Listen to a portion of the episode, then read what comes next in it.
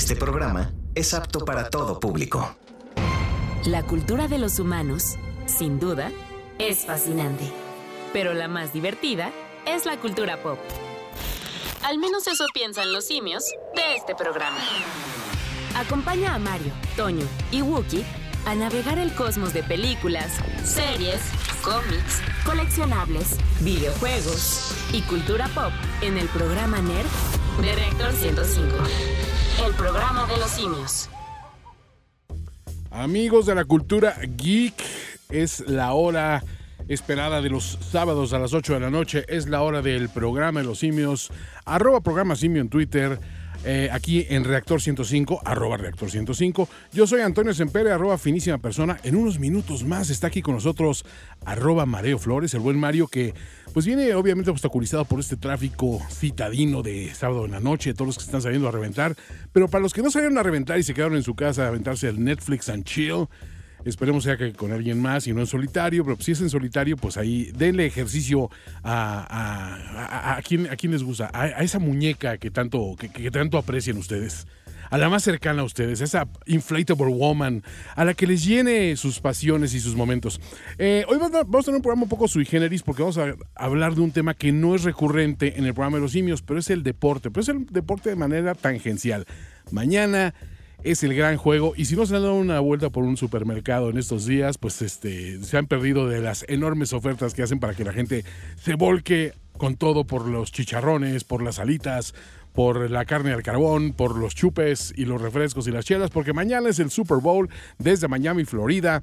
El Super Bowl 54 entre los Chiefs de Kansas City y eh, obviamente los, la portentosa y poderosa escuadra de los San Francisco 49ers, eh, de la cual, siendo objetivos, es el mejor equipo de todos los tiempos y no me arroben al respecto. Pero aquí de lo que les vamos a hablar en el programa de los simios son un par de cosas muy puntuales. Una de ellas es toda la cultura de los comerciales que se ha desarrollado en torno a los Super Bowls. Que es una cosa bien interesante porque grandes directores de, de la historia, gente que ha pasado la historia en el cine y todo, han participado dirigiendo comerciales carísimos para el Super Bowl. En este minuto que se convierte en el minuto más preciado de tiempo aire en la televisión de los Estados Unidos.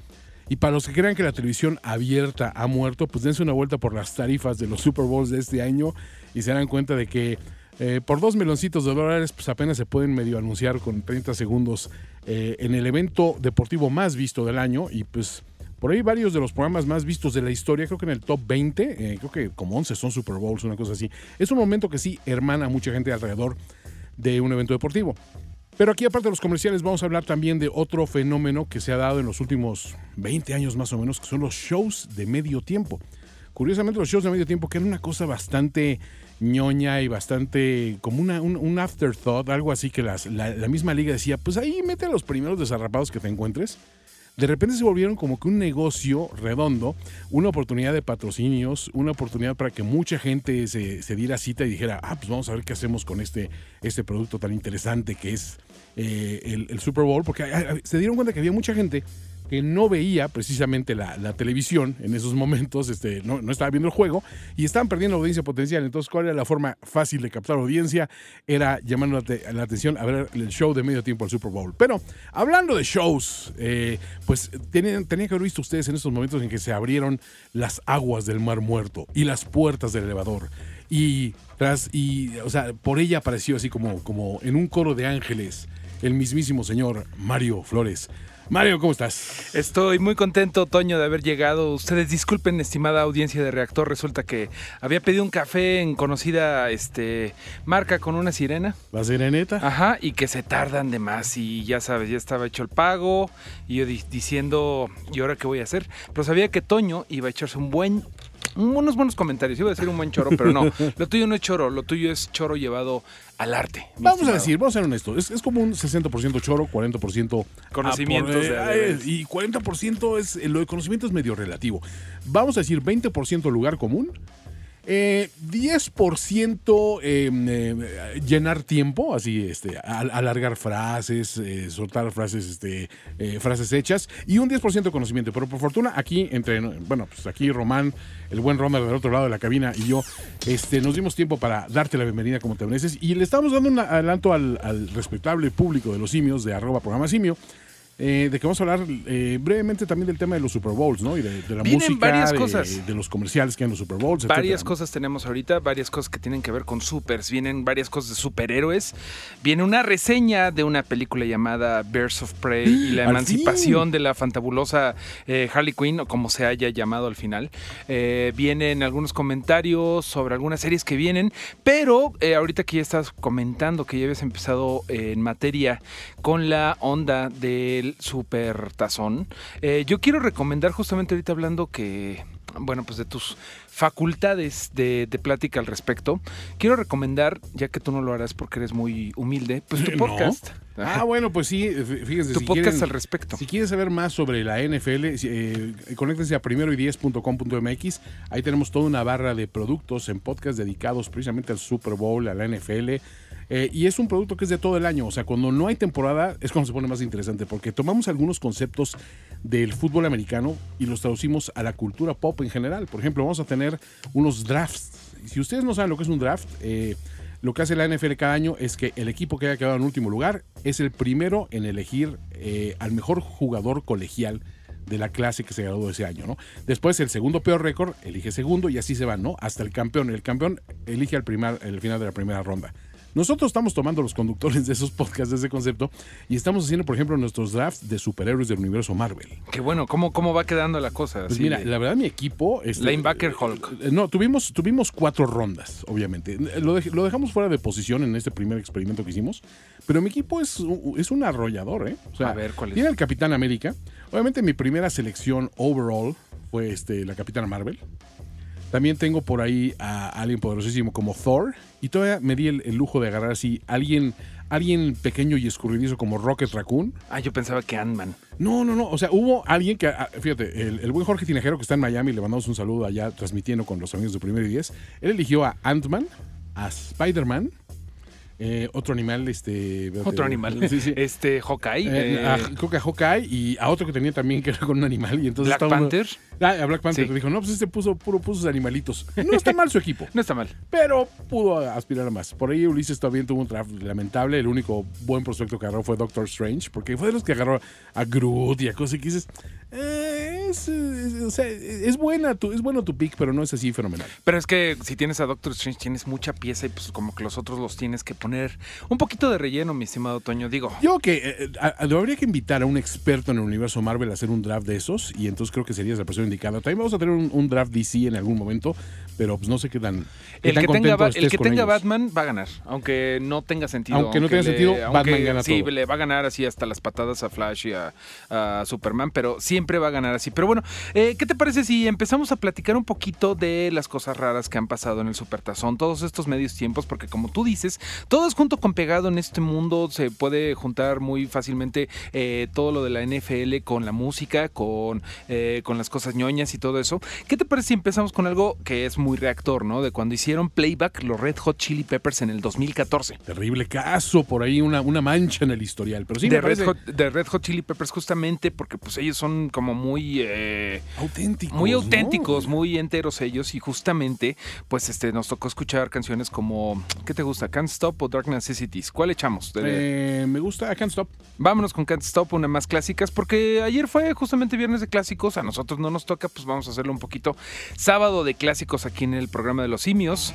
Esos son los Peppers que les tocó el oso de que los cacharon con el playback en el medio tiempo del 2014 en el Super Bowl. Ahorita regresamos con datos, datos buenos del buen Toño de música en los medios tiempos.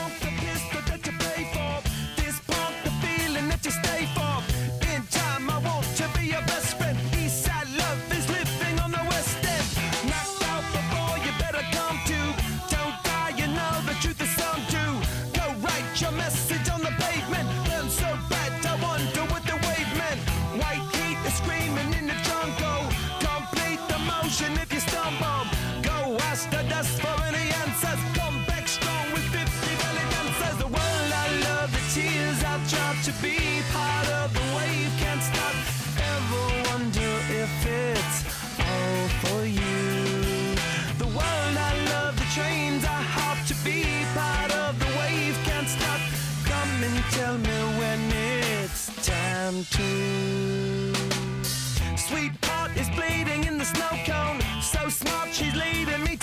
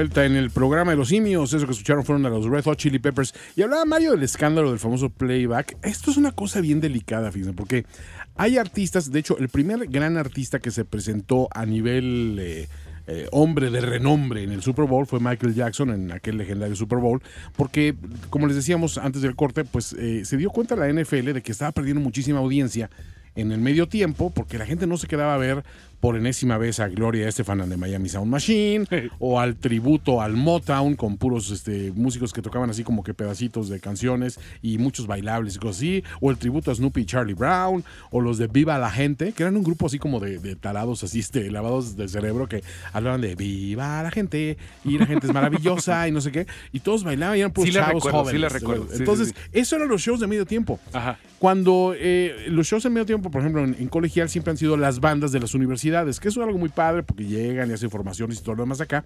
Pero para un evento de la categoría de, la magnitud de un Super Bowl, como que se dieron cuenta que había una especie de, caída fuerte, ¿no?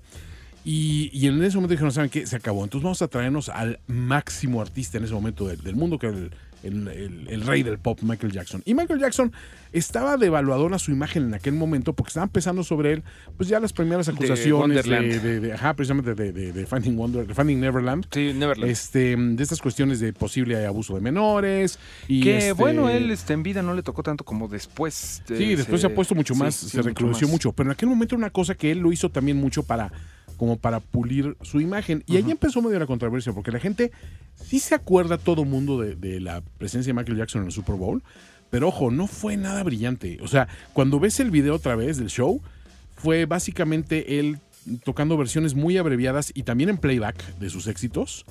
Y cerró, bueno, con dos canciones calmaditas que para un Super Bowl ni al caso, una Man in the Mirror y otra la de Heal the World. Y en World salía él así en actitud mesiánica rodeado de niños. Y los niños se acercaban a él y lo tocaban y él ascendía así como por los cielos y toda esta cuestión. Y, y- y era como que súper ridículo y súper ñoño, ¿no? Pero, es, es que pues, lo del, lo del playback siempre ha sido algo extraño, ¿no? Porque cuando pasó justamente lo, lo de los Red Hot Chili Peppers, ellos dijeron, no, pues es que la NFL les- nos había pedido que los instrumentos fueran grabados y que nada más sonara la voz de Anthony Kiddis. Así es, y eso fue un pleito que ellos en su momento no lo pudieron librar porque ellos no eran el, el principal en ese. no, en- en ese. era Bruno Mars. Era Bruno Mars y este y ahí como que le pusieron esa, esa cuestión. La, la relación musical con la NFL se deterioró mucho eh, después de aquel incidente con Janet Jackson y Justin Tim- Y Timberlake. cierto pezón que se escapó. claro, Exactamente, sí. porque ahí pues la NFL ya no quería sorpresas de nada y eso incluía la cuestión musical. Ojo, esa rendición tan, tan celebrada de Whitney Houston del himno nacional norteamericano que muchos, muchos dicen es la, el momento más bello en la historia de los deportes de, de una interpretación de un himno. Sí fue maravilloso, pero ojo, sí fue playback. O sea, ella tenía que grabar una versión y después estar en vivo haciendo la mímica de esa versión que ella grabó en vivo. sí la grabó en exclusiva para el Super Bowl. Pero en ese momento no estaba escapando su voz de su De garganta. su garganta. O sea, realmente No, sí no, no, como le veas es playback. A lo mejor no es playback con el track original, pero, Pero es playback. playback. de otra canción. Y claro. después hubo artistas que dijeron, ¿sabes qué? Yo no hago playback. Y, Y se hay montaron muchos en que, su macho de y hecho, no hubo hay un gran rumor de que a Metallica ya se le ha invitado, pero que dicen, no, pues es que playback, digo, eh, luego Metallica hace cosas como colaborar con Shakira en una canción. Sí, eso es raro. Y quedar menos rockeros que Shakira. Eh, lo han logrado. Eh, Metallica es, es- Lo- lo ha logrado. Metallica se, lo- se, se- se Se lo supera propuso, a sí pero lo misma. logró. Se supera a sí misma cada vez, ¿verdad? Pero, pero hay muchos que según esto, según las leyendas, este, no están de acuerdo con eso y pues no le van a entrar. Pero a ver, lea- sea lo que sea que vayamos a ver este fin de semana, eh, o sea, mañana, eh, ¿va a ser playback? Eh, lo que, mira, siendo artistas pop, no es nada difícil que haya playback. O sea, aparte, sobre todo artistas pop que bailan tanto, Claro. No me extrañaría. Entonces es un poco también proteger al artista, porque pues nunca sabes, tienes que montar de, de- en un escenario donde hace literalmente cinco minutos estaban eh, cincuenta y tantos equipos, cincuenta y tantas personas de cada lado rompiéndose el queso sobre, sobre la grama, tienes que montar escenarios y show y todo lo demás y subirte y ya son sounds, un soundcheck y todo lo que quieras, pero la logística es muy complicada. ¿no? Como lo vimos aquí en el Estadio Azteca con la noche de la NFL, que no se pudo hacer porque un día antes había habido una fiesta de una estación eh, comercial mexicana. y, des- y destrozaron el campo. Y entonces destrozaron el dijeron, campo no, y se nos dijeron, van a pues, lesionar los ajá, muchachos. aquí se queda el metatarso de nuestra estrella y pues ahí se va el campeonato. Mejor no, no, no jugamos. Mejor lo evitamos. Sí. Pero en este caso, pues como son artistas pop, digo, yo he visto mucho, muchas veces que el artista pop tiende al playback. Este, y, aparte, no hay nada malo si presentas un buen show. Por ejemplo, Katy Perry es una artista que, pues, te guste o no el pop, lo hace bien. No, claro. Ella no tiene que bailar mucho, realmente. Katy Perry, el- su concepto de baile es que, que la carguen, o sea, en el escenario. claro. O sea, que aún así se la ha arreglado para hacer las cosas raras, ¿no? Como los, los tiburones. Eso, eso le salió muy bien. La Sí, gente se acuerda sí, sí, mucho del tiburón de la izquierda, que era todo hizo un teto meme. y que no Ajá. podía bailar bien y todo porque le estorbaba el disfraz. O sea, hay momentos memorables de esos, muchos.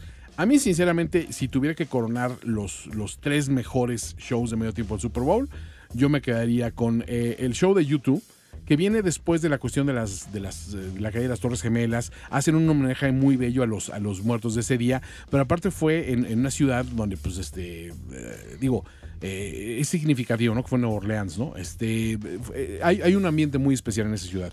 ¿Qué año fue, perdón? El de YouTube me parece que fue en 2002. Tiene que haber sido, Ok. poco después de lo de las el, el 11 de septiembre. Eh, los años se van a cruzar un poquito, pero en, en- ¿Es donde tocaron The Saints Are Coming? no, The Saints Are Coming lo hicieron cuando el Superdome de, de Nueva Orleans se había, había sido arrasado por el huracán Katrina y cuando volvieron a jugar ahí los Saints después de, de haber arreglado el estadio, eh, abrieron con esa canción y fue un showzazo brutal. Y era un equipo que estaba viendo pésimo, pero en ese 2002, mi ganaron ese juego en el regreso a su casa, ¿no? Ok, ok. Que fue muy bello. Este, yo me quedé también, obviamente, con, con la interpretación de Bruce Springsteen and the E Street Band, que fue. Esa fue creo que en 2004, o dos- no, más, más para acá, 2006 de- debe haber sido, contra los Cardinals. Y para mí, Bruce Springsteen debería ser la banda que tocan en los medios tiempos de todos los Super Bowls, porque prenden a la gente, tocan en vivo, hacen cosas espectaculares, se meten mucho en el ambiente del juego y convierte sus canciones en parte de la NFL. Y no pasa como con Robbie Williams, que ¿te acuerdas del meme este de Robbie Williams con todo el niño que no sabía que era quién era él y cosas Exacto. así, ¿no? Pero Y, y aparte, curioso, porque Robbie Williams es un showzazo en Europa, pero si lo metes en Estados Unidos, híjole, tendrías que echarle muchas ganas. De es que decirle- también esa es otra cosa, ¿no? La NFL y el Supertazón es un fenómeno mundial, aunque a nosotros se nos mezcla con el Día de la Candelaria, que yo soy más fan de los tamales que de los de los Supertazones, pero No hay problema. hay pero qué tal que hubiera superta- supertamales, no, pero Un tiene que ser un show muy eh, muy gringo, sobre todo, Sí, ¿no? tiene que ser muy cercano a la, a la idiosincrasia gringa y después como que satisfacer a los demás. Por eso Sí. mi, mi favorito quizá, y, y esto viene también entintado un poco con el tiempo, ¿no? Es eh, el de Prince. El show de Prince en el medio tiempo del de, el Super Bowl fue una de las cosas más épicas del mundo porque estaba cayendo un diluvio brutal. Y hay hasta un documental donde te hablan de que los de la NFL dijeron, es que vamos a tener que cancelar el show de medio tiempo porque es hasta un riesgo, hay relámpagos, hay, y hay entonces lluvia y Prince todo. flotó, se elevó tres metros y les dijo, no se Les dijo, preocupen, "No se preocupen, mortales, soy estoy". Prince. No, está, está muy curioso porque la anécdota es que llega el, el mero mero de- del show y dice, oye Prince, pues es que no sabemos si podemos hacer el show porque está lloviendo mucho. Y las palabras de, de Prince fueron literal. Can you make it rain harder? O sea, puedes hacer que llueva más fuerte y dices, ese es Prince, caracho. Entonces, la tormenta. Exacto. Yo ¿Y- soy la tormenta. Porque él quería tocar en la tormenta, en medio Claro, del aguacero, Purple Rain. Purple Rain, Purple y lo claro. hizo brutal. Sí, claro. Entonces, sí, sí. ese momento de Prince es icónico y aparte un artistazo. Entonces, si Yo recuerdo pues, mucho que cuando eh, Prin- Prince murió, este Guki le pegó mucho porque era muy, Claro, muy, fan, muy fan. Y nos puso ahí, estamos en su casa y nos puso el documental justamente en donde llegaba eso que está en YouTube. Si usted Los gusta, pueden ver ahí busque usted Prince, este interpretación en Super Bowl y sí va a llorar, sí va a llorar un poquito. ¿Qué te parece si nos ponemos un poquito locos con Vamos, con eso abrieron con Let's Go Crazy de Prince.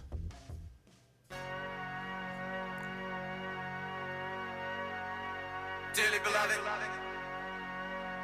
we are gathered here today to get through this thing called life. Electric word, life, it means forever, and that's a mighty long time. But I'm here to tell you, something else. The afterworld. A world of never-ending happiness. You can always see the sun, day or night. So when you call up that shrink in Beverly Hills, you know the one. Doctor, everything will be alright.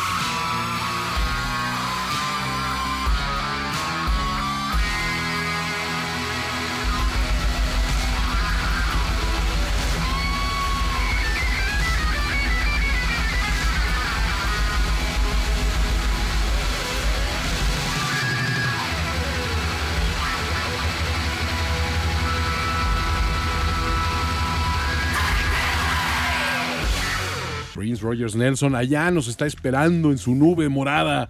Allá arriba, Mario Flores, ¿o no? Así es, mi estimado Toño. Yo lo que te decía con la C, la C significa vamos a corte. Y eso es justamente lo que vamos a hacer, no sin antes, ya que dijiste, 5601-6397, 5601-6399. Teléfonos en cabina para que nos platiquen cuáles han sido sus actos más queridos del Supertazón. Estaría bien padre que nos marcaran ahorita. Tenemos dos extensiones y vamos a ir a un corte en lo que esperamos esa llamada de ustedes. El programa de los simios. De Reactor 105.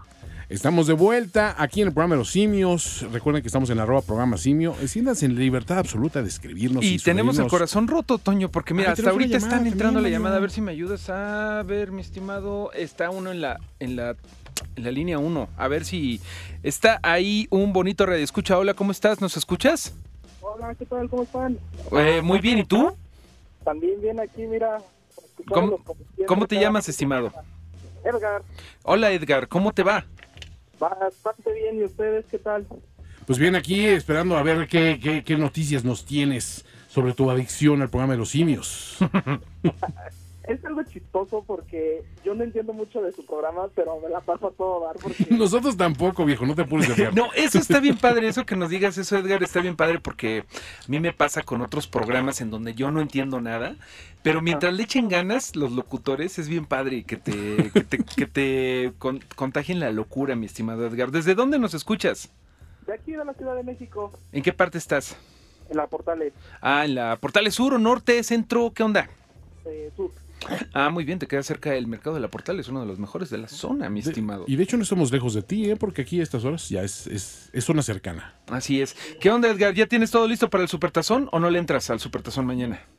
Sí, de hecho, es como bien raro porque yo soy muy fanático del fútbol americano y escuchar que están hablando de fútbol americano me puso así como dije, wow. ¿A quién le vas? Eh, originalmente yo lo voy a los vikingos, pero en este partido Ah, es buena.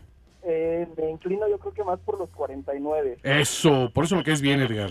Sí, Van con todos los 49, ¿no? Yo creo que... sí, traen buena defensa, a ver, a ver qué tal. Pero to- tocando el tema de lo que decías de los shows del medio tiempo, recuerdo un Super Bowl, justo 49 Ravens, Ajá. no recuerdo tocó Billón. Y lo curioso de esto fue que regresa, bueno, acaba el show y se va la luz en el estadio. Un transcurso muy, muy 35 minutos nos aventamos sin luz, me acuerdo. Y aparte, ahí fue el regreso. Incluso yo me acuerdo que le eché la culpa a Bane de la película de Batman. Dije, a lo mejor fue el que se encargó de eso. Yo es que había dinamitado un estadio en la película. Entonces dije, a lo mejor está haciendo de las suyas para que regresen los 49. Y a poco, bueno, nos quedamos muy cerquita de lograr ese Super Bowl. Pero es una triste derrota para nosotros. ¿eh? Sí, exacto. Fue como, fue como bien, bien porque sí se esperaba que, que regresaba, pero pues no, no les alcanzó. Nos faltó un minutito, mano. Minutito y lo hubieran logrado. Pues ahí está, Edgar. Este, ¿Alguna canción que quieras que te apuntemos por acá? Estamos de, de plácemes. Ahora sí que lo que quieras. Supongo que no quieres algo de Beyoncé, ¿verdad? No, no, no. Ay, sí, no, no, no, no, no. Es reactor, todavía es reactor. No, algo que te podamos poner, estimado. Bien algo de Muse. Algo de Muse, algo como de, de la del anterior, bueno, de la época anterior, algo más reciente. ¿Qué te gustaría? Lo viejillo, lo, se los dejo Lo viejillo es lo mejor. Gracias, ya me caíste bien, estimado Edgar. Un saludo y que te la pases muy bien mañana. Come mucho guacamole, eh, come frutas y verduras. Alitas. Alitas también. Muchas gracias por marcar, Edgar. Vamos a ponerte ahorita. Ahorita vemos que ponemos algo de, de Edgar también. Digo, de, de Muse para Edgar. Gracias, amigo. Te voy a colgar. Ahí estás. Y también tenemos llamada en la línea 2. De una vez, bueno, pues órale, pues a ver. Bueno, bueno, Hola, ¿quién eres? Juan, Hola, Juan. Juan, eh, somos medio tocayos porque soy Juan Antonio. ¿Dónde nos llamas, Juan? de aquí de la hermana República de de Eso. Eso es todo, mi estimado. Allá en Cotitlán nos escucha mucho, eh, se escucha mucho el reactor 105 y nos da mucho gusto que estés marcando. ¿Qué onda? ¿Tú le entras al supertazón o eres más de soccer? ¿Qué onda? Yo sí soy fan del, del fútbol americano, pero también le entro a, mucho a la música CD, ¿no? Claramente escuchando Eso. reactor. Si no estuvieras escuchando reactor, sabría que no le entras a la música. ¿Algo que quieras escuchar, mi estimado, que tenga mucho tiempo que no escuches en reactor 105? Ay, joder. ¡Ay, jole! Mira, Ay, te, te tengo aparte otra pregunta, Juan, en lo que piensas una canción. Estamos hablando ahorita de shows en medio tiempo, pero hay muchas bandas que creo que serían buenas para hacer un show de medio tiempo del Super Bowl que no se han anunciado. ¿Tú tienes alguna banda que dirías, híjole, si en mí, si yo fuera el comisionado Juan del El NFL, ¿a quién en elegirías? Fran- Con el Super Bowl de San Francisco. Escucharlos en el medio tiempo en el Super Bowl. ¿A quién? ¿A quién? A Metallica. Metallica. Sí, Metallica es uno de los grandes que andan haciendo falta, pero mejor vámonos más locos y que pongan a Ramstein en medio tiempo No, para que mira. salgan rostizados los fans de hasta adelante. Hable- Hables con Enter Sandman, que tiene así todo ese Rammstein Ajá. No, Metallica sí Vegas, queda ahora muy bien. que es El, el estadio de los Raiders en Las Vegas quedaría espectacular Rammstein, ¿no crees? Ahora que va a haber estadio en. Las Vegas, es cierto, eso puede haber un... Hay potencial para buenos shows ahí, eso me gusta. Me gusta, me gusta esa propuesta, Juan. Pero la verdad creo que primero va a tocar Longshot en el medio tiempo del Supertazón, que toque Ramstein porque va a espantar a los pues a los norteamericanos que luego son medios conservadores, mi estimado Juan. Pero bueno, ¿alguna rola que quieras? Pues no sé, mira, déjame ver. Que, nos- si no, eh, ya estás perdiendo tu oportunidad, hombre. Vengo manejando y mi esposa viene con el celular en la mano. Ah, Ah, bueno, pues. pues dile a tu esposa que eh, nos escriba arroba programa simio cuando ya te decidas. Di, di que eres la persona que no se des- decidía, que andaba en Cuautitlán, y te ponemos tu rola, mi estimado. Pero ya nos vamos con una cancioncilla de algo que pide mi estimado Toño. Gracias por marcar, Juan.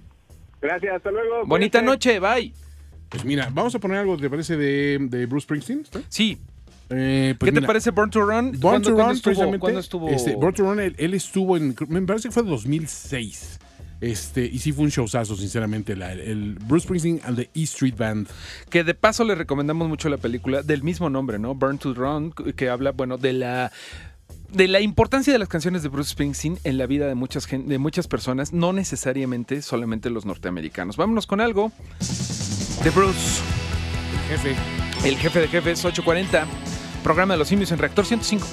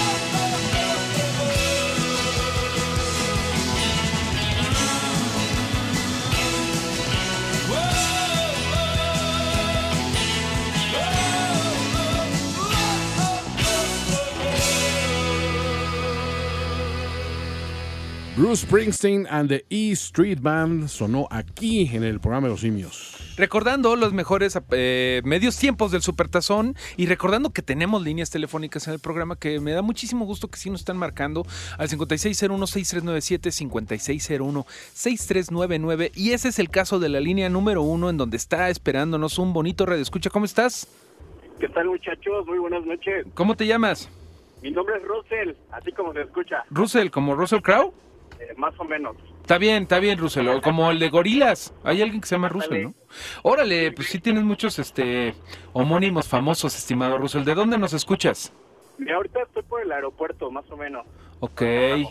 ¿Y qué onda? ¿Tú también le, le das a la NFL tanto como el buen Toño? Fíjate que sí, ¿eh? Ahorita vamos con todo con los 49ers, O sea, le vas al mejor equipo, vamos. por supuesto.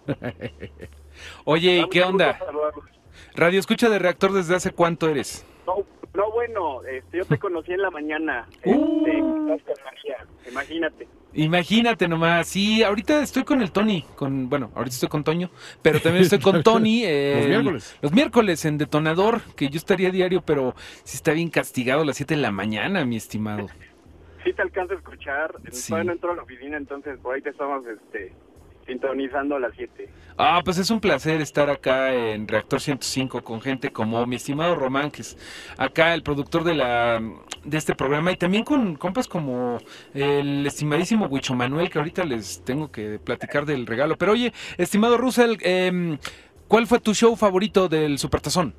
Hijo, del que me acuerdo es del que estuvieron los, no sé, corrígeme, los Rollins, creo que Sí, estuvo todo ahí súper genial. sí, la verdad es un- una gran banda en vivo y bu- buena actuación. Ab- Abrieron, por supuesto, con Start Me Up. ¿Cuándo fue? ¿Se acuerdan?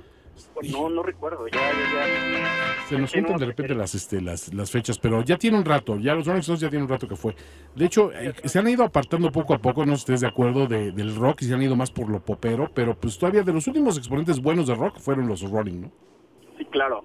Bueno, es que los Rolling Stones tienen todavía, son una banda muy promisoria. Nos que- van a enterrar a todos, man. Exactamente, tienen mucho por delante. ¿Alguna petición, mi estimado Russell? Pues fíjate que se me antoja algo como de, ¿qué les gusta? Los Smashing Pumpkins. Ok, me gusta la idea. Billy Para mi Corgan. hijo y para mi chica. Para el hijo y para la chica de Russell. Órale, pues. ¿Ha notado algo de los Smashing? Que pues, yo creo que Billy Corgan en el Supertazón, ¿cómo verías eso? Uy, no, no, no. No, no. yo creo que haría el oso, el pobre. Siempre anda. siempre, siempre mete la pata en algo, en, en- en- en los momentos grandes, el buen Billy Corgan. Estimado Russell, muchas gracias por tu llamada. Un abrazo, un abrazo. Órale, un abrazo, estimado. Saludos. Adiós. Bye. Pues ahí están, 56016397, 56016399, pero quiero que Toño nos platique un poquito más de anécdotas que tú recuerdes. Por ejemplo, eh, quiero llevar la conversación hacia lo que es bien importante para el- en el Supertazón para los que no somos fans del, del fútbol americano. El guacamole. Los anuncios. Ah. Bueno, el guacamole es parte de toda mi vida. O sea, los gringos lo comen mucho en estas fechas, por eso ahorita está carísimo el, el guacamole, el aguacate ahí en Estados Unidos y acá también en México eh, se ha subido pues, toda la producción y todo.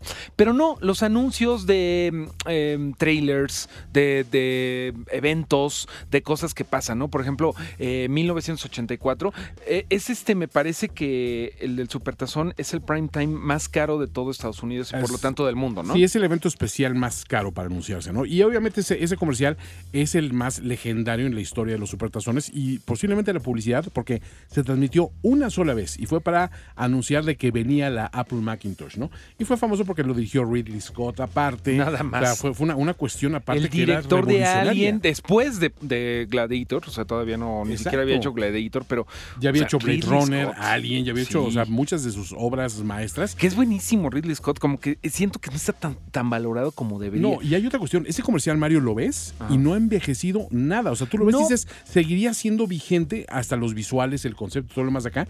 Es impresionante. Si no lo han visto, pues digo, chequen en YouTube. 1984 en YouTube, Apple, eh, Apple Ad, Ajá. porque además pues era toda como la metáfora de que 1984 y el gran hermano, el Big Brother que El te está vigilando, estamos hablando de la novela de George Orwell. de George Orwell, exactamente, no del show de Endemol. Eh, pero todo eso aplicaba en ese tiempo como para lo que estaba haciendo Mi- Microsoft, ¿no? Y el rebelde era Apple. Sí. Me parece que ahorita el, el gran hermano es Apple. Sí, o sea, definitivamente te conviertes en aquello que más has criticado, ¿no? Entonces, ese monstruo gigantesco y totalitario viene siendo ahora Apple, es curioso, ¿no? Pero hay que decir que sí surtió efecto en su momento, porque todo el mundo empezó a hablar de este fenómeno de esta computadora, que sí venía a cambiar un poco el perfil de la computación personal. Pero a lo largo de la historia de la, de la liga ha habido muchísimos anuncios, que incluso han empezado a hacer los pequeños mashups con la cultura pop. Simplemente el año pasado hubo un anuncio de, de- precisamente de, de Bud Light con Game of Thrones, donde los caballeros de, de los anuncios de la campaña de Dilly Dilly de Bud Light, de repente se mezclaban con eh, eventos y los dragones de Game of Thrones y pasaban cosas horribles de muertes despiadadas, muy al estilo HBO Game of Thrones. Sí. Y este, pero todos metidos en el marco de un anuncio de cerveza, entonces era muy curioso, ¿no? ¿Te acuerdas en 2018 en donde el Supertazón 52 fue de Eagles contra los Patriotas? ¿Le vas a los Patriotas? No, es, Bien, mira, es bien. una, es una tipo. que respeto por, Sí. por lo que han logrado en el campo, pero nunca han sido de mis simpatías, aunque hay que decir es que, que, lo que han hecho no. La simpatía es lo que les falta. Mira, siempre pasa que el más popular, el equipo más popular se convierte en el más odiado. Eso es, es como un fenómeno. Ódiame más, ¿no? Exactamente. Me llevaste a hablar de ese tema, pero siempre es un fenómeno que sucede en todos los deportes. Cuando Claro. los Cowboys eran el equipo también súper ganador, todos odian a los Cow- Cowboys, a los Steelers en su momento, ahora les toca a los Patriots, ¿no? Bueno, pero es que además Tom Brady, pues no todo mundo tiene un Tom Brady en el Es equipo. Tom Brady, Tom Lady, por ahí.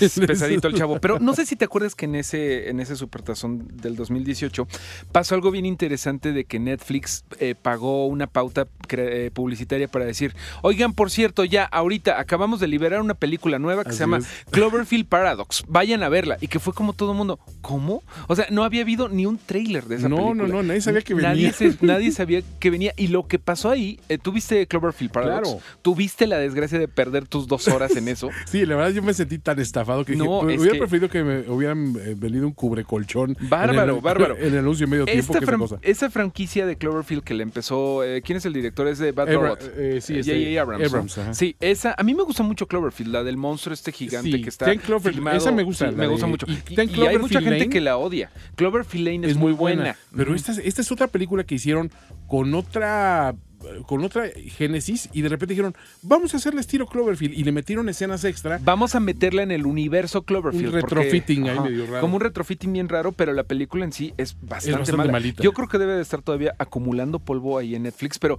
lo que pasó eh, detrás de, de bambalinas es que eh, Paramount Pictures cambió de director creativo, de bueno, de mero mero, ¿no? De CEO, de director, del que decía, del que firmaba los El cheques que en pocas palabras, el que aprobaba.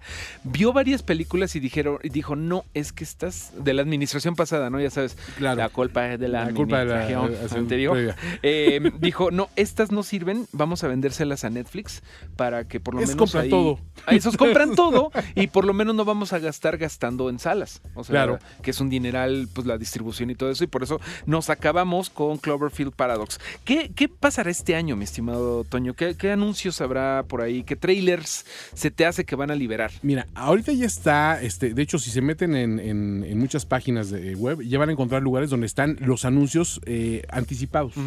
Entonces, yo me he intentado apartar de esa tentación. Yo lo que creo es que este es un año donde los lanzamientos de franquicias grandes, no sé si apuesten por lanzar algo desde ahorita, ¿no? O sea, ya Star Wars ya, ya quemaron sus cartuchos, ¿no? Sí, vaya que los quemaron. Este, de películas grandes que vengan este año, pues tienen que ser ya nada más las de Marvel. Viene Fa- Fast Furious, este, Furious 9. Yo, Este, ajá, sí, yo creo que vamos a ver mucho de Vamos eso. a ver eso también. Em, yo, algo me dice que van a estrenar algo de Eternals de Marvel. es muy probable. Aunque no nos han enseñado nada, pero yo creo que va va a ir por ahí algo. Eh, de Wonder Woman 1984, hablando precisamente del anuncio de Mac y todo eso, yo creo que vamos a ver más trailers y a ver qué otras sorpresas nos sacan. Pero bueno, ahorita que hablaba Russell y nos pedía algo de los Smashing, quise yo poner, tengo ganas de poner, una canción de los Rolling Stones que no es de las más conocidas, pero a mí me encanta, recordando justamente cuando sí se tocaba un poquito de rock en el Supertazón. Vámonos con Rainfall Down, porque seguramente va a estar lloviendo en febrero, febrero loco y marzo otro poco, aquí en la Ciudad de México.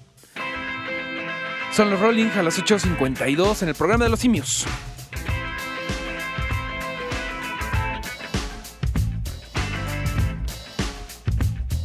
Was a filthy block of flats. Trash was on the floor. A snake was in my nose. Hinges off the doors.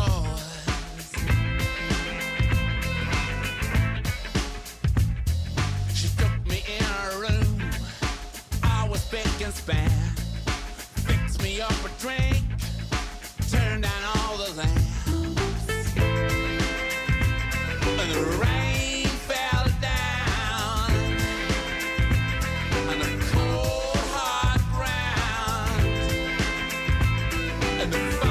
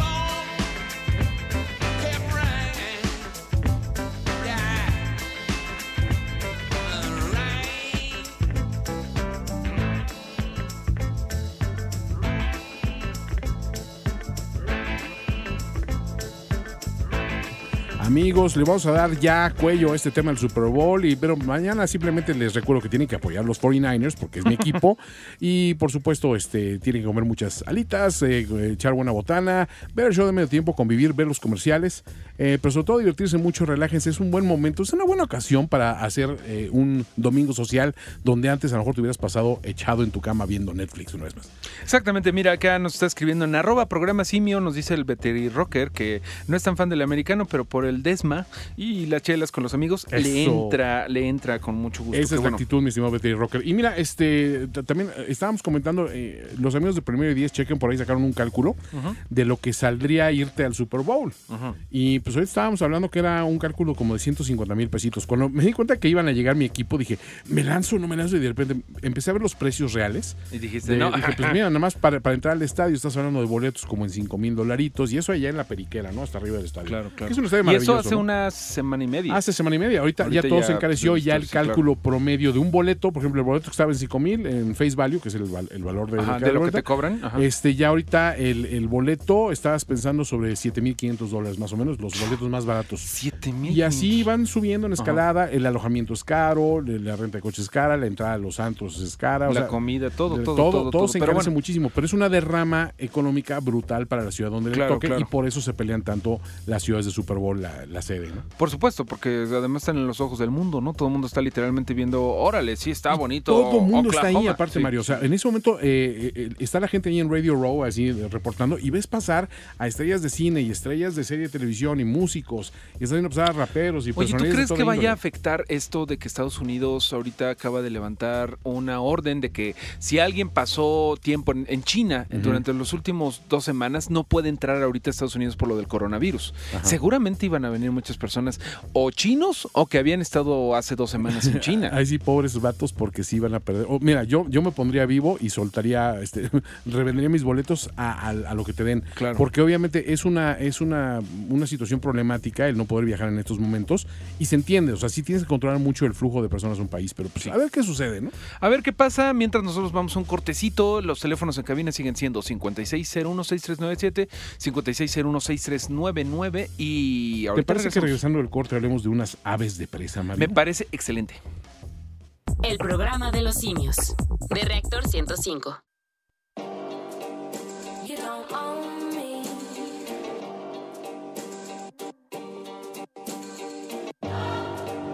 You don't own me. Well, let's go. But I'm Gerald, and I can always have just what I want. She's the baddest, I would love to flaunt. Take her shopping, you know Eve Saint Laurent. But nope, nope, she ain't with it though. All because she got her own dough. Boss, boss, if you don't know, she could never ever be a broke. You don't own me. I'm not just one of your many toys. You don't own me. Don't say I can't go with other boys.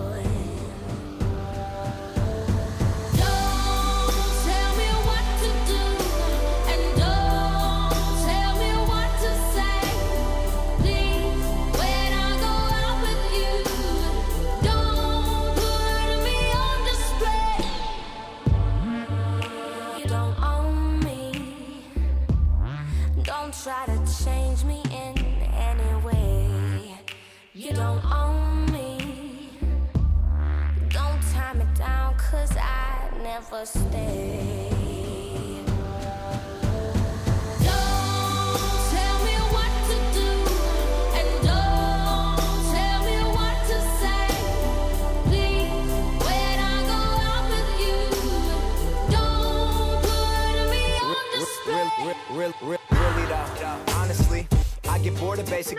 She's the baddest, straight up vicious. Texting her and asking her if she's alone and send some, send some pictures. She said no. Well, goddamn. She said come over and see it for yourself. Never asking for your help. Independent woman, she ain't for the shelf. No, no. she's the one. Smoke with her until the. Ah. Stand up until we see the sun. The baddest ever. Swear she do it better than I ever seen it done. Yeah. Never borrow, she ain't never alone. It's when she told me she ain't never, ever, ever, ever gonna be on.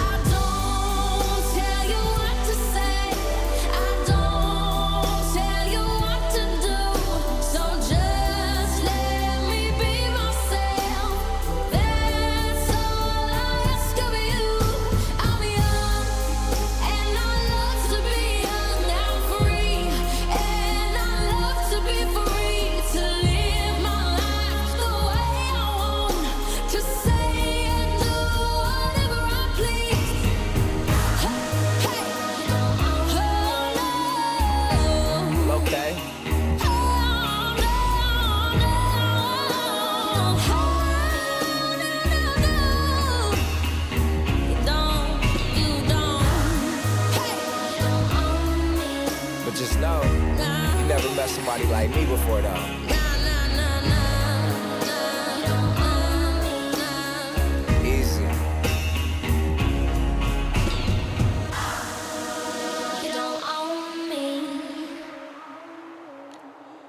¿Te acuerdas, Toño, de esta canción que venía en Suicide Squad, You Don't Know Me? Justamente eh, lo que acabamos de escuchar de Say Grace y G-Eazy. Por Venía- supuesto. Venía en ese soundtrack un poco esquizofrénico que hicieron de Suicide Squad, la película de hace unos tres años, de DC Comics, en donde salía un Jared Leto de Joker que le dejó a deber a todo mundo. Y que El Cholo Joker, famoso. El Cholo Joker y que salía Margot Robbie con un papel que- Increíble, increíble, pero que hubo mucha crítica de que eh, Joker se pasaba de lanza con ella, cosa que es Eh, Cosa que es cierta también. Que Ese cierto. Joker tiene que ser un, un amante menos tóxico. No, sí tiene que ser alguien tóxico. Creo que es el Joker, es un villanazo, Pero es villano, que me acuerdo. Pero, eh, pues sí fue como incómodo que en la película nada más pues, veíamos a Harley Quinn utilizada por el heteropatriarcado del payaso este. Pero a- a- ahí llegan rumores de que Harley Quinn dijo se les acabó su Se les su acabó su utilizada". payasita, Ajá, justamente. Su payasita. A raíz de eso, Harley Quinn, el personaje de DC Comics, que empezó en la serie animada de Batman, no en los cómics, fue creado por Paul Dini y Bruce Timm, y que de ahí dio el brinco a los cómics y después a las series animadas y después a las películas, y que de hecho eh, Kevin Smith le puso así a su hija, Kevin Ajá, Smith, el creador. Harley Quinn. Harley Quinn se llama la niña. Eh, bueno, pues Está, estamos en los años de Harley Quinn, ¿no? Es súper popular y es como un poco la respuesta de DC Comics a Deadpool. Ok. Es como un personaje eh, irreverente, este, Medio meta, medio medio- meta, sí. este que voltea a ver al espectador, es como muy contenido R, es como contenido muy violento, lo que Sí. sea, y además tiene la ventaja de que es una chica. Claro. O sea que Empoderada. Es una chica empoderada, exactamente. Y justamente por ahí va la nueva película de las aves de presa y la fantabulosa emancipación de una tal Harley Quinn. Así se llama el título, y no el estamos señor bromeando. Mario Flores, que es un hombre que no le tiene miedo a nada, se aventó la película Y conocí el miedo. y conoció el miedo y lo miró a los ojos. Ajá, lo miré a los ojos y dije, vaya, esta película no es para mí. A ver, Mario, pero estamos de acuerdo de que eh, hablar de que DC ha tenido un historial disparejón en cuanto a sus resultados cinematográficos, creo que es eh, ser hasta un poquito generosos con ellos, ¿no? Sin Al duda. menos en materia crítica. Yo sé que en la taquilla les ha ido bien, pero en materia crítica y de la evaluación del producto en sí contra lo que podían haber hecho, sí tienen su- sus críticas bien ganadas. Pero creo que han corregido el rumbo en muchas Poco a poco, cosas, ¿no? ¿no? O sea, definitivamente nunca ya van a tener la cohesión que tuvo Marvel No. desde los inicios. Y a lo mejor es incluso una buena cosa, porque Marvel eh, recibe mucho la crítica de que todo el universo cinematográfico es básicamente la misma película, ¿no? Es el mismo estilo, el mismo... Sí, refritean mucho también eh, el, el- el procedimiento para contarte una historia de orígenes, etcétera. Esa es la crítica que se les puede hacer. Y por el otro lado, DC, mucho de lo que se les critica es que tienen grandes personajes y sobre todo grandes villanos, cosa que no tiene Marvel y que no los ha sabido explotar. Ahora, viene una película que se llama Birds of Prey, Aves de Presa, y este y con Harley Quinn como personaje titular dentro de este marco que hay varias eh, superheroínas de este universo. Eh, de entrada, yo te pregunto, si yo acabo de ver Suicide Squad y digo, híjole, esta película me quedó de ver mucho, pero esa chica, eh, Margot Robbie, tiene algo, tiene un no sé qué, que, que- qué sé yo, y me gustaría ver una nueva película. ¿Te sentirías igual decepcionado después de salir de ver eh, Birds of Prey? Creo que eh, Birds of Prey y La Fantabulosa, etcétera, de Harley Ujú. Quinn, eh, es una película que va a un target que no somos nosotros necesariamente. Ah, no creo que sea. Yo, yo tengo muchas cosas malas que decir de la película, pero vamos a decir Pero primero. no es para ti.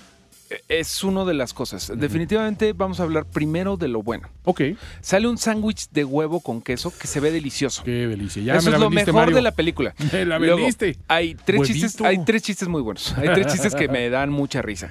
Eh, otra cosa buena, eh, el Star Power está bien padre. Margot Robbie, pues es Margot Robbie, eh, brilla muchísimo, brilla más de lo que hizo en Suicide Squad. Y también viene Ma- María Elizabeth Winstead, que Ustedes tiene la recomendarán como, como Ramona Flowers. Exacto, en ya el tiene como geek. Mucho pedigrí ñoño porque es- estuvo en Scott Pilgrim contra el mundo. Pero aquí, bueno, pues ya la vemos bastante mayor de la que la vimos en ese momento. Sí, ya tiene un Digo, rato. ya, mayor es un decir, sigue siendo una chica joven, fit y eh, su son personaje es 11 bastante bueno. de esa película, ya se siente la diferencia. Exactamente. Eh, Hablando del, del Star Power, tiene a Iwan McGregor. Ok. O sea, uno piensa que Iwan McGregor va a ser algo muy interesante. Iwan McGregor es el villano en una ciudad gótica que, siguiendo con lo bueno, eh, es una ciudad gótica súper buena, su- súper viva, porque hay unas escenas que están como que filmadas como en downtown ciudad gótica que, te, le- que parecen de verdad la lagunilla de la Ciudad de México. Pero o parecen super como... viva, ¿te refieres a que hay es, una ciudad vibrante con mucha actividad o que está muy bonita y, y le, y le- le dieron el me regente le dio una re- buena me parece que está muy realista. Pareciera que seguramente, seguramente lo, lo grabaron en algo así como Downtown, eh, Downtown LA, Ajá. en donde hay como mucho elemento latino y todo eso. Y es, una, es un lado de la de ciudad gótica que no se suele ver, ¿no? O sea, como que ciudad gótica siempre son gárgolas y neblina, más Sí. o menos como el clima de Toluca, pero con más gárgolas. Pero aquí lo que está padre es que te lo ponen a, a- a- a ras de, de suelo, ¿no? Te, te muestran lugares de comida, te muestran este, puestos de fayuca, te muestran ese tipo de cosas que La es como... otra ciudad es, gótica. otra- es una ciudad gótica mucho más mundana que la que hemos visto, por ejemplo, en Joker, que incluso es como muy deprimente, ¿no? es la que los hipstercitos de la ciudad gótica te dirían, no, no, no, no vas a ir a ese lugar comercial donde, Eh, donde va la familia Wayne. Te voy a llevar a mi sí, antro de, de- de noodles, noodles sinaloenses. Está lleno de cosas que te llevaría Fusión. Williams a conocer. Ah, exactamente. eh, Saludos, de- un saludo a la Guca. Pero bueno, está muy interesante por ese lado. Eh, ya, ya se me están acabando las cosas buenas que decir. Oh, ¿no? Dios. Bueno, Eh, vamos bien. ¿Qué más tenemos Este que sándwich decir de ahí? huevitos eh, suena bien. Lo del sándwich de huevito, te lo juro, acuérdense de mí, es lo mejor de toda la película. Funciona muy bien. Hay una llena y hay muchas cosas. Hay muchas explosiones. Ahora vamos a platicar de Lo no tan bueno. de lo, no, de lo nada bueno, mi estimado. Porque, bueno, primero que nada tengo que platicarles un poquito. No les puedo decir mucho el spoiler, ¿no? Pero eh, es básicamente la unión de todas las personajes principales. Principales, ¿qué tal? Muy incluyente yo. Claro. eh, para enfrentarse a un gángster que es interpretado por Iwan McGregor. Ok. Es el personaje de Black Mask. Pero Black Mask, eh, eh, yo ah, digo, me suena como que No es tan conocido, no te preocupes. Pero, pero sí existe. De, Sí, de es un, es un enemigo de Nightwing y de Batman de los cómics. Que Pero clase B, ¿no? O Con sea, que sea como que el villano, o sea, no hay como que gran cosa que decir de Black Mask. Ok. Pero bueno, eh, definitivamente en una película de chicas es algo muy bueno que lo peor que puedas decir sea el hombre. Porque Iwan McGregor hace un trabajo desastroso ¿En como el villano. Bueno, parece un malo de Dick Tracy. De, Oh. tan, de tan caricaturizado Y que está. plastificado y- Em, está plastificado, está súper exagerado, estereotipado. Nunca en ningún momento entiendes cuál es la motivación. Obviamente la película te dice cuál es, o sea, por qué es malo, pero básicamente la motivación es, es que es bien malo. Es, es- en las escenas de Iwan McGregor Mala dices, persona. oye Iwan, ¿de veras? ¿Qué te pasó? O sea. ¿cómo te dirigían tan, Antes tan eras mal? chévere. No, no, no, una cosa eh, terrible en el, en el departamento de villanos y es justamente algo de lo que decías, ¿no? Que, que teniendo villanos tan buenos, Ajá. DC lo, lo echa ¿Por qué todo haces tan, eso, mano? tan a la borda, ¿no? Bueno, Iwan McGregor, pésimo villano y todo lo demás, este, por ahí, por eso ahí digo que yo no soy el target, mi estimado Toño. Porque estoy viendo que hay muchas buenas reseñas de parte de chicas, Ajá. uno, y gays. De verdad, hay, hay- hay como mucho interés de parte de la flamboyancia que tiene esta película, porque es una película que yo te la definiría como trancazos y música a todo volumen. De eso se trata la película. Guión, así como que no hay tanto. No hay tanto, no hay motivación de... he ido a peores santos que eso, sinceramente. O sea que- Los personajes de. O sea, los personajes no están bien definidos, no sabes por qué.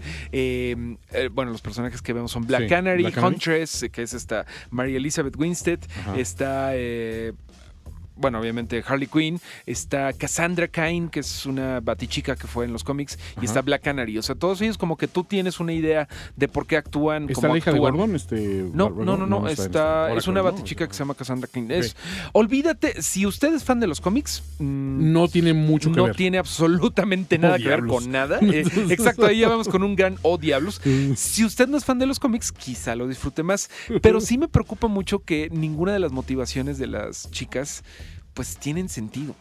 Ok, a Todo es como muy de estas chicas están acá y van a hacer esto. ¿Por qué? Porque lo necesita el guion. el guion así No lo hay demanda. Sí, este, todo el tiempo que se de- me parece que se debe de de pasar construyendo un personaje se pasó en explosiones y, y trancazos, como bien te comento, ¿no? Ahora, es curioso porque venimos nosotros de hace unos programas alabando eh, de una manera justificada también eh, la serie animada de Harley Quinn, que está muy bien lograda, que también tiene un mensaje de, Superbueno. epa- de emancipación Sí. y de romper con los malos hábitos en Sí. relaciones, pero dentro de un contexto que funciona cómicamente, pero también funciona en el contexto de, pues ella es villana, es mala, tiene que hacer cosas malas porque es Harley Quinn, ¿no? Sí, sí, sí, todo esto como que está esos elementos, pero están mal escritos. De Eh, verdad están mal escritos. Dijeron, Incluso, tenemos eh, los elementos, pero no sabemos cómo ejecutarlos. eh, de hecho, uno de los grandes problemas de la película, me parece, es que tiene saltos del tiempo, ¿no? O sea, eh, no es Oh. lineal, de repente tiene un flashback. Eh, como que siento que vieron una película de Guy Ritchie, haz de cuenta que vieron Snatch y dijeron, ah, este está súper simpático, vamos a, a copiarlo, pero lo copiaron mal. Entonces está eh, esto de los saltos lineales y de, de vamos a contar las cosas con flashback, que bueno, lo hemos visto hasta en Amores Perros claro. si quieres. Eh, aquí no, no sale muy bien las cosas, ¿no? Pero bueno, lo bueno es que la directora es una chica, Katy Jan. Bueno, Y vamos a ver, por eso, por eso, esta es mi opinión de hombre blanco heterosexual. Bueno, más o menos blanco, ¿no? Pero eh, yo me preocupa que no sea el target, pero deseo, no obstante, que si usted le gusta la película, la disfrute muchísimo. y sobre todo también que nos escriban y digan, sí me gustó A mí sí me por lateó. esto. A mí sí me lateó por esto. Me parece que funciona por tal o por, por lo que sea. Porque esa es solamente mi opinión. ¿Qué te parece si vamos con una de las muchas Musiquita. canciones que salen en esta canción, en esta película? Porque de verdad, la banda sonora no se detiene en ningún En momento. ningún momento, es no- así no de hay bueno. descanso. Ya me di cuenta de que no tienes guion. Deja de poner música nada más por poner música. Pero, Pero, bueno, tengo dinero para pagar los derechos de todas estas rolotas. hasta eso sí me, sí me puse contentito cuando soné esta canción de, eh, de Heart, que se llama Barracuda, que está sonando en el programa de los simios. Regresamos a platicar de más cosas.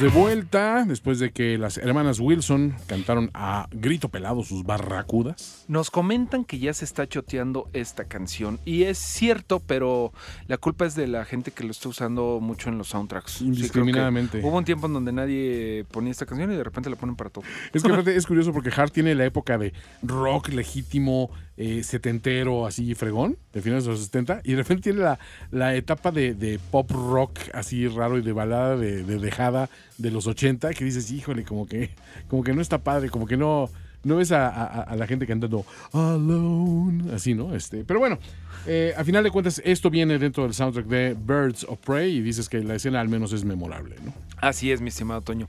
Eh, pero bueno, ya vayan a verla, decidan por ustedes, mis estimados, estarán o no de acuerdo conmigo, pero ahí estuvo mi opinión. Algo de lo que yo creo que la mayoría de las personas estamos de acuerdo es que Boya Horseman es un buen show animado que está llegando a su fin. Bueno, más bien ya llegó a su fin si usted ya le echó este, toda la... Su maratón. Su maratón, ya usted se acabó eh, Boya Horseman y no dejó nada para después. Sí, yo lo estoy guardando, la verdad, estos últimos episodios me los quiero chiquitear, como dicen por ahí, porque sí es una serie que me ha pegado mucho en lo personal de... Nunca me gustó un poco la, la estética eh, y, y tardé en entrarle, tardé hasta como hasta finales de la segunda temporada para No, pero por lo menos no es Big Mouth. Sí, no, el problema de Big Mouth, sí, la estética de- del Es dibujo es, horrible. es horrible, Ajá, pero horrible. es muy buena serie. Sí, sí, sí. sí. Aquí el- la cosa de Bojack Horseman que oye yo tan buenas críticas que decía, ¿en serio quiero ver algo donde conviven personas con animales antropomórficos en un ambiente tan extraño? Eh, y no me arrepiento de haber entrado, sinceramente entendí pronto de que la serie que va de, de un individuo narcisista que es este caballo, Bojack Horseman, Que es básicamente para los que no lo hayan visto es César Costa si fuera un caballo. ándale, es Porque como César papá eh, digo, es como papá soltero. Bojack Horseman. Sí, también. es que de verdad es completamente. Bueno, es como una analogía de Bill Cosby, ¿no? Sí, es que a la vez César Costa era la analogía de Bill, Cos- de Bill Cosby. de la acá. versión este, Sin eso de, de- de darle rufis a las chavas. Sí, o gracias sea, a Dios, digamos, gracias un- César eh, Costa. eh, Era, un- papá de, televisión mucho más sano que, Pero era Cosby. completamente papá soltero porque Bojack Horseman este, was famous en a 19 song. Así Sí, dice sí, la en, canción. en 90s, eh, eh, en una, una serie de televisión de los 90. Y, y es cierto, te enseñan flashbacks de esa época y el tipo de televisión que se hacía y los chistes tontones de así del papá que le enseña a sus hijas eh, pues lo importante que es la vida y, y ser honesto. Y, y es difícil crecer como padre soltero, pero le vamos a echar ganas. Y esa serie nos entona que el tipo fue realmente famoso. Él vive todavía aferrándose a esa fama, pero es un tipo eminentemente depresivo. Y la serie, la verdad es que eh, su mayor logro quizá es ser un fiel retrato de lo que es la depresión a un nivel clínico real, ¿no? Y ves cuestiones de adicción y ves cuestiones de manipulación y de relaciones tóxicas. Y todo está retratado de una manera que sí es cómica, pero siempre hay un trasfondo Triste, bien triste, triste. bien triste al final. El autosaboteo de Boya Horseman es algo bárbaro que todos en mayor o menor medida lo hemos hecho. Digo, este ya está a niveles este, insospechados y de, y de humor y, y de humor que esperarías de un show en donde el protagonista tiene cabeza de caballo. O es un caballo. pero es un show.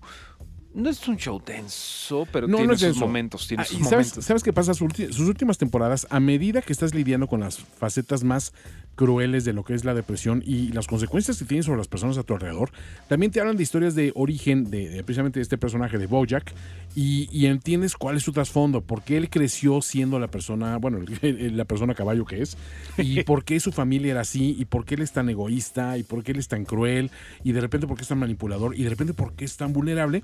Y los personajes a su alrededor también con- le hacen un muy buen complemento, ¿no? Tiene su agente, que es una gatita, que pues, su situación es, soy una mujer profesional y realizada, pero quiero tener algo más y no quiero que me vean feo porque quiero tener una, una pareja y un hijo, ¿no? Este, Y tiene al personaje de Aaron Paul también, de que pues, era el simple amigo que pues, dormía en el colchón, digo, en la sala de, de El este típico cuate, ¿no? amigo que todos tenemos que sería un millonario si no fuera tan flojo. Ajá, el amigo Todd, que es un pegoste, que tiene las aventuras más extrañas y absurdas, y hasta hacen bromas ya de, ah, es momento para una aventura de Todd, ¿no? Y tiene al otro amigo que no es amigo, pero es medio competencia, Mr. Peanut Butter, que es, es un perro actor fenomenalmente Que es súper activo, es optimista, Positivo y bien es el pilas. clásico amigo que siempre te dice, oh, oh, vámonos a correr un cerro, ¿no? Sí. De, esa gente que se sube a un cerro. Exacto. Y es, y es amigo mañana. que secretamente odias un poco. Claro, Porque aparte eh, todo sí, el mundo sí. lo adora y todo. Sí, pero es el que ya a las 7 de la mañana ya corrió medio maratón. En domingo, En en domingo, ¿no? totalmente. Pero ¿no? sí, y es inocentón, pero, pero también tiene su, su aspecto medio, medio, medio perra, digamos. De repente es tiene su momento, sí, de repente tiene su... Y por supuesto el interés amoroso que es esta chica, que es la, la que quiere ser una periodista serie, pero acaba trabajando pues, en, en portales web donde miden su relevancia en clics. Entonces es Hay curioso. ¿no? muchas cosas muy interesantes como, eh, como reflexiones sobre la industria editorial, ¿no? Hay unos chistes maravillosos de, de unos pingüinos que eh, tienen la editorial Penguin, Penguin House, House. que es como el guiño a la Penguin House Mondadori, Ajá. pero de cómo cada vez más están más, más y más fregados, de que no venden, no venden. O sea, la, la- la primera vez que ves al editor tiene, bueno, pues una oficina bonita, pero ya están como de, oye, estoy en números rojos. La segunda vez ya no tiene asiento, la segunda vez ya no tiene escritorio, la segunda vez ya no tiene traje, está vestido con periódico y la, la tercera vez ya se ven en una eh, en un callejón con uno de estos este, fuegos de basura, ¿no? Porque la industria editorial va en picada y ese tipo de detalles de chi- son chistosos. Es un humor genial. Chistosísimos. ¿Qué te parece si vamos rapidísimo con esta canción de Back in the 90s que son parte de Boya Horseman? Que también la música es... Ah, sí. Es el tema, ¿no? De cierre. Y ya vamos con la...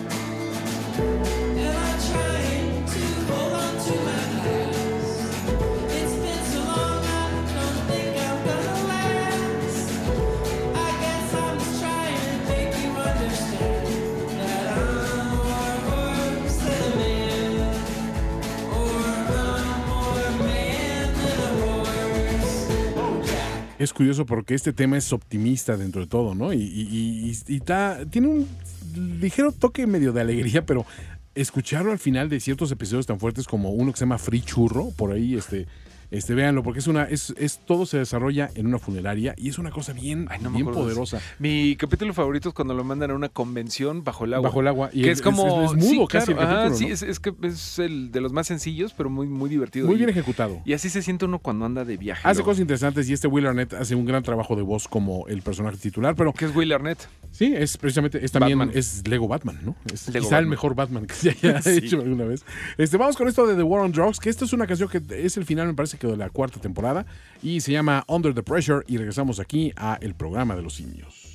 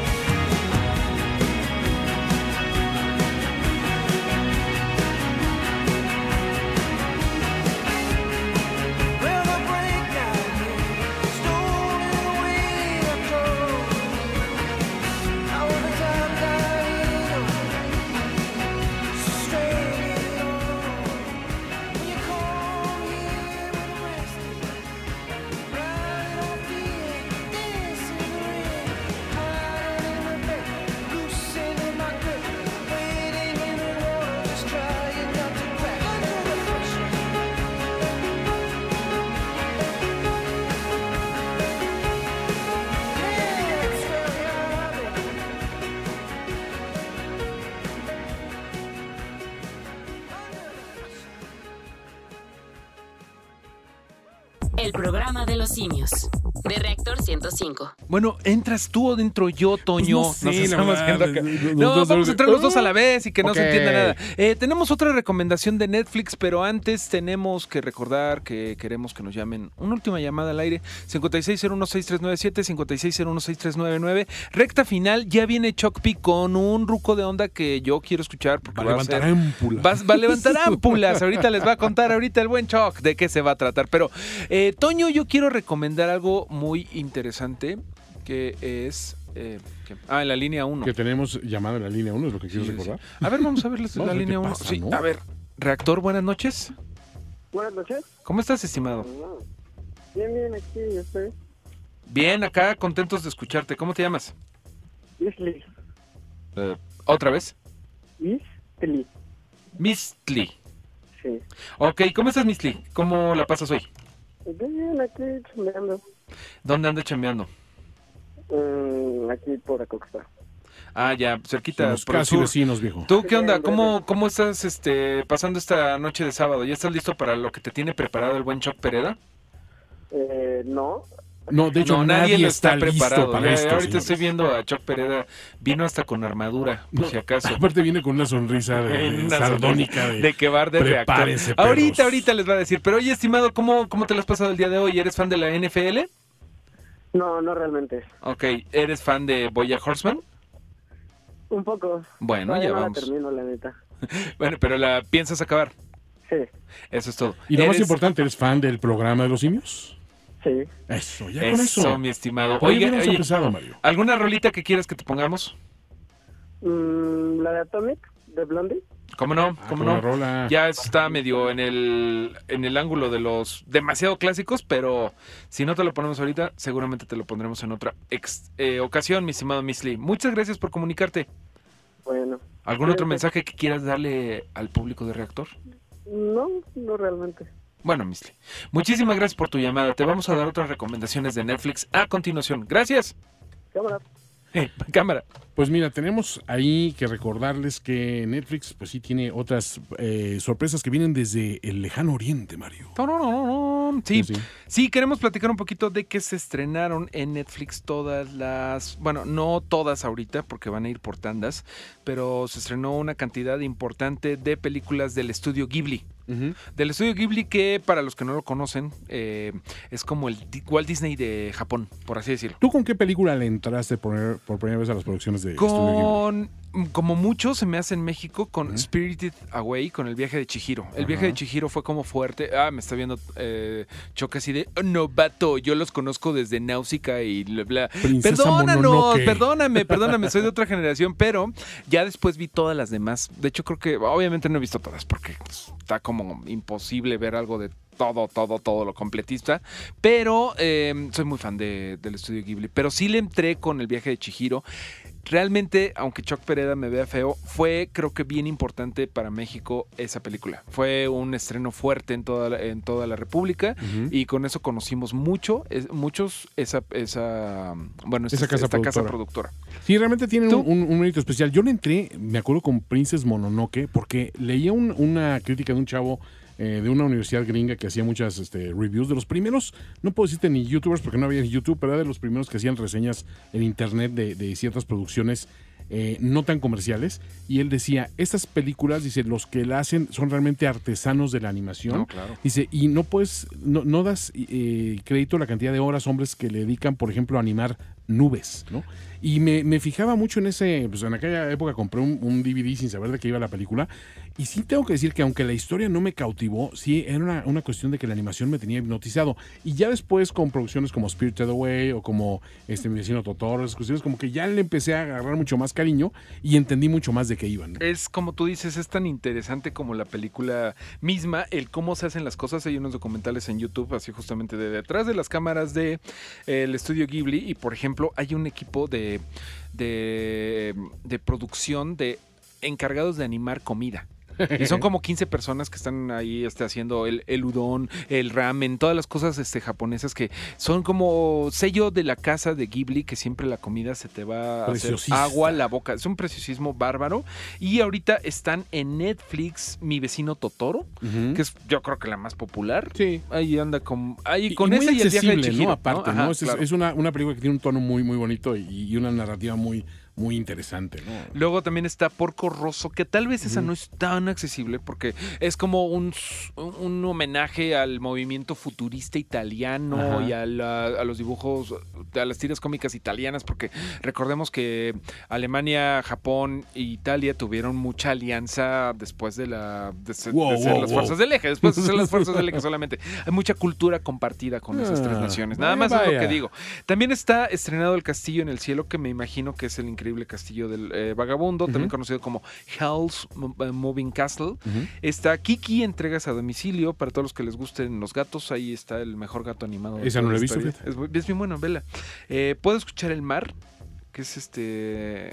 Tiene otro nombre, no me acuerdo. Eh, ¿Puedo escuchar el mar? Bueno, Recuerdos del ayer y Náusica del Valle del Viento. Con sí, un- ser de las primeras, ¿no? es de las primeras, con estos monstruos gigantes. Sí. Me parece que empezaron con Princesa Mononoke Ok. y luego siguieron haciendo varias cosas que también son bien, bien interesantes.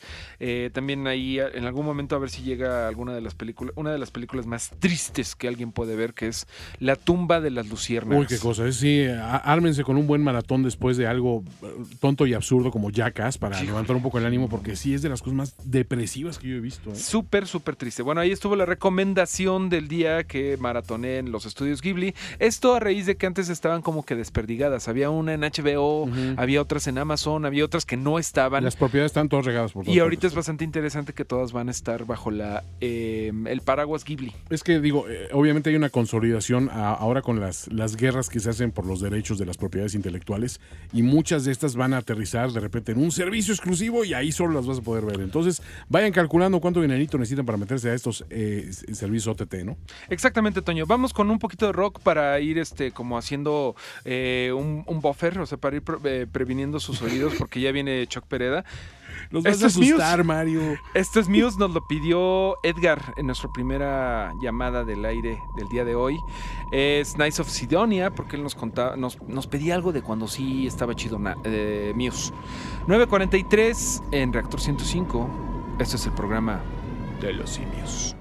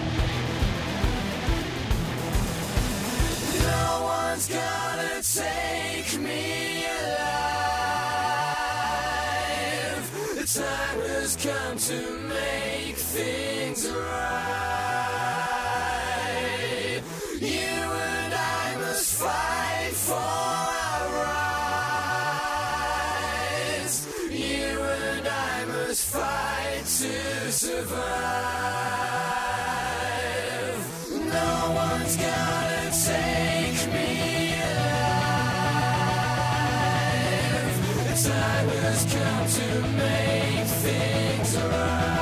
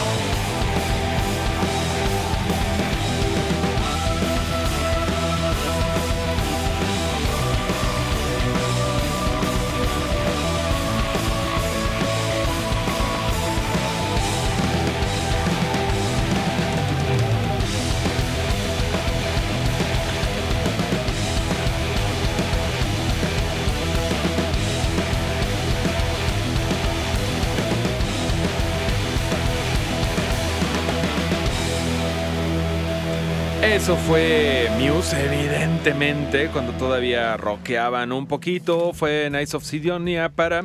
¿Quién nos lo pidió, Toño? Ya perdí la. Ah, ya perdí la nota. Las dedicatorias, Ya mano. la tengo aquí, ya la tengo aquí. Fue nuestra primera entrada que nos entró, fue el estimado Edgar. Saludos a Russell, a Juan, a otro Juan, a Misli, eh, toda la gente que nos estuvo comunicándose en arroba programa simio. El resto de la semana, recuerden que nos pueden eh, cotorrear ahí en, en Twitter como finísima persona.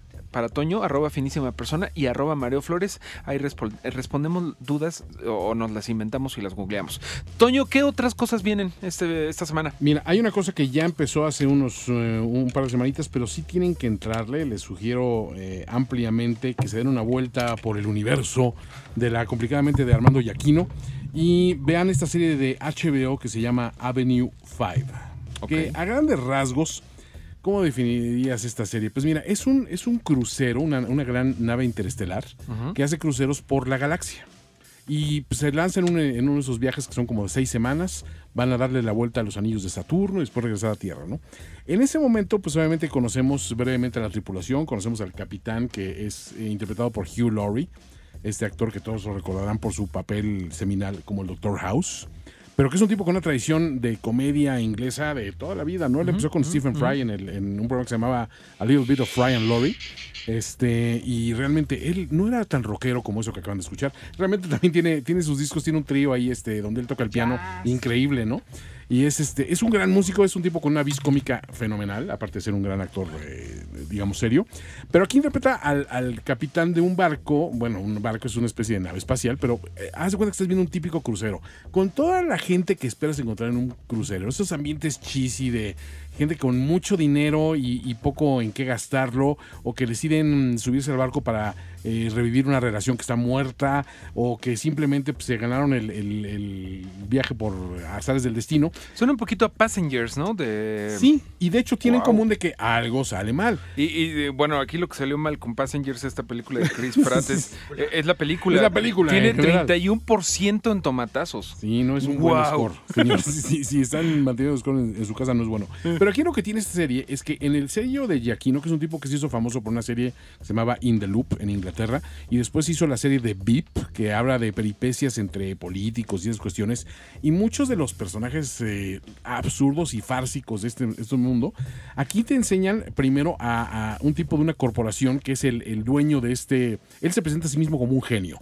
Y eso siempre es un mal ejemplo, ¿no? Y este es una especie de Elon Musk, pero, pero, pero chayo, ¿no? O sea, este, él, él lo hace George Gad, por ejemplo, y es un tipo muy preocupado por vender más y por venderte más y venderte la experiencia y todo este rollo, pero es un tipo perfectamente idiota, un Pero Elon Musk micromanager. está, más bien, el verdadero Elon Musk está preocupado por caerte cada vez peor. Eh, no tanto sí, por vender. pero este cuate también, pero por un, por todos los motivos equivocados. Mientras el otro quiere hacer baterías inteligentes que manejen toda la energía de tu casa y, y autos Ajá, este, ajá, eléctricos, este tipo quiere eh, poner luces rojas en tal parte del crucero porque eso hace que la gente consuma más carne roja, ¿no? que está sobrepreciada, ¿no? Entre, en sus restaurantes, ¿no? Y está preocupado también por el bottom line de cuánto le va a salir de que se murió un pasajero en un accidente. Por un capricho de él, hay un accidente y de repente el viaje que iba a durar cinco semanas les dicen, pues va a durar tres años.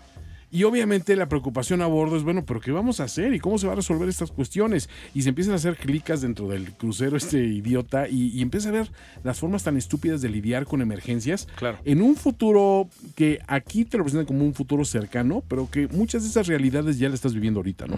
Cada vez que hay una gran tragedia, que ya se hunde un crucero o, este, o cae un avión o lo que sea, la sobrereacción para tapar lo que está pasando en los medios. Para decir, no, no, accionistas, ustedes tranquilos, aquí no está pasando nada, ¿no?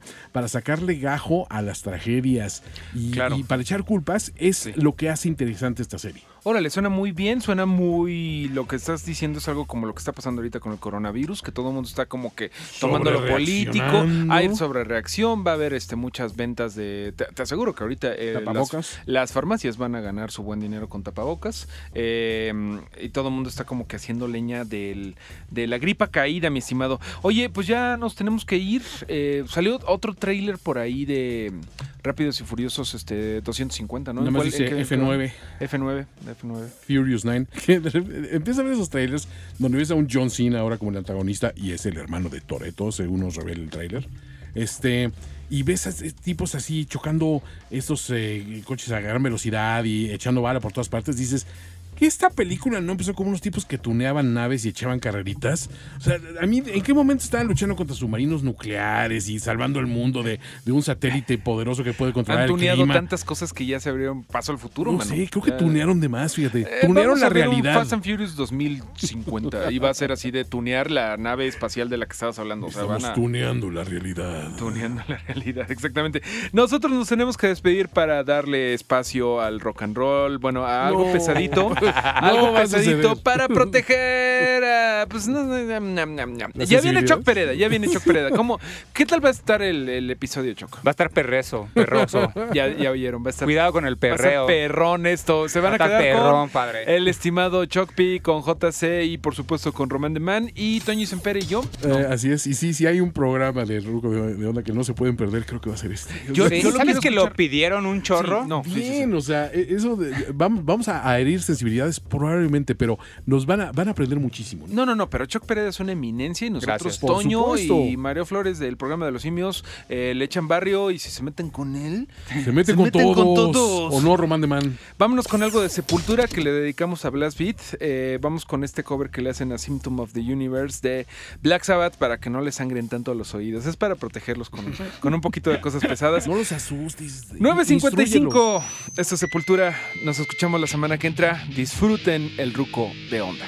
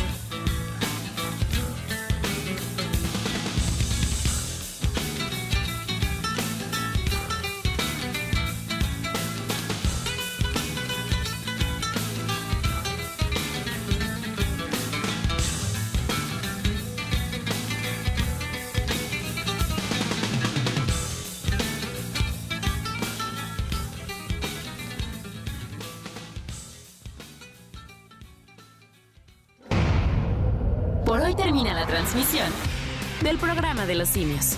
Nos escuchamos la semana próxima, a la misma hora y en la misma simiofrecuencia.